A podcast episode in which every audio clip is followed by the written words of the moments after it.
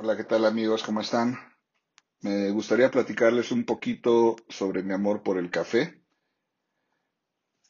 Me, acuerdo que cuando llegué a la Ciudad de México, allá por 1989, para estudiar la universidad, era de esos estudiantes que tomaban un café en un Vips o Sanborns, con mucha crema y azúcar, por favor. Ya saben, porque era muy feo, ¿no? Muy amargo. Eh, pues esto, para convivir con mis compañeros, hacer los trabajos en equipo o simplemente pues matar el frío en un día lluvioso con un buen libro en la mano, ¿no? Tenía 17 años y no estaba de moda todavía el concepto del café gourmet. Estábamos a muchos, muchos años luz de que llegara esta franquicia La Sirenita, qué horror. El café no tenía ese estatus que que te hace ver cool. Simplemente era lo más barato para sentarte muchas horas en un restaurante y no estar parado en la calle con tus amigos, ¿no? Conforme fueron pasando los años, mis gustos se fueron sofisticando, más por la casualidad de mi trabajo que por una decisión propia. En la agencia de publicidad donde trabajaba hacíamos dinámicas de ventas para la industria farmacéutica.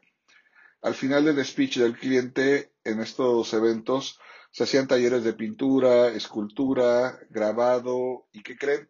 Catas de café.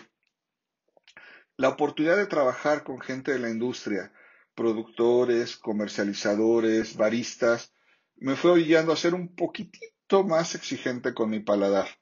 Fue un camino sin retorno. Ya no pude regresar al café soluble. Jobs me libre. Empezó mi tour por las mejores cafeterías de la Ciudad de México me volví parte de esa hermandad secreta que empezaba a apreciar las diferencias entre un café oaxaqueño o guerrerense, entre uno procesado en seco, lavado o honey. Ha sido la única adicción que permanece en mí a lo largo de los años. Nunca he sido alcohólico, me liberé del cigarro y el mezcal, bueno, pues lo uso cotidianamente, pero esporádicamente solo por sus propiedades terapéuticas. Todas las mañanas me he dado cuenta que mis superpoderes creativos se potencian si ingiero una dosis moderada. Tiene que ser americano para ir entrando en calor. Los flat whites, capuchinos italianos son para la tarde. Y bueno, para no hacerles el cuento más largo, les enumero cinco razones que pueden esgrimir para defender el amor por la cafeína. Ahí les va el primero. Uno, está comprobado que el café potencia tu sistema inmune. No me pidas ahorita, por favor, referencias médicas.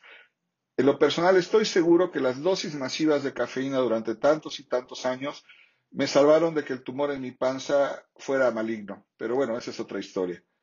Dos, se sabe que en algunos consumidores, no toda la gente desafortunadamente, se acelera el procesamiento neuronal. ¿No han sentido cómo se les despierta el cerebro como si fuera arbolito de Navidad con un primer sorbo? Tres, es paradójicamente relajante.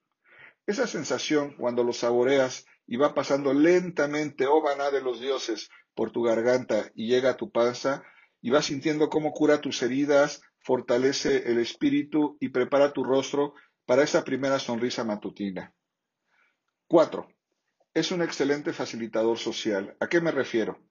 Ya sea antes de esta pandemia o en estas eternas juntas cotidianas vía Zoom, el café te conecta con la gente. Es bueno para limar asperezas, encontrar soluciones y llegar a acuerdos. Garantizado. 5. Le da orden a tu vida.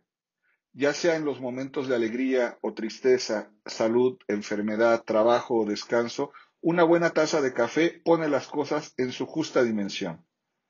Debo confesar aquí que soy un poquito supersticioso y si no tomo mi café matutino tengo el temor de que algo malo puede pasar Así que, ¿para qué carambas me arriesgo? Bueno, pues amigos, en resumen, un buen café no necesita un logo famoso ni que la taza sea de cerámica china.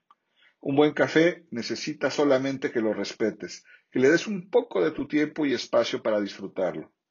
Adelante, pues díganle a Siri, Siri, temporizador cinco minutos y regálense ese descanso que se merecen, acompañados de una buena taza de café. Hasta la próxima.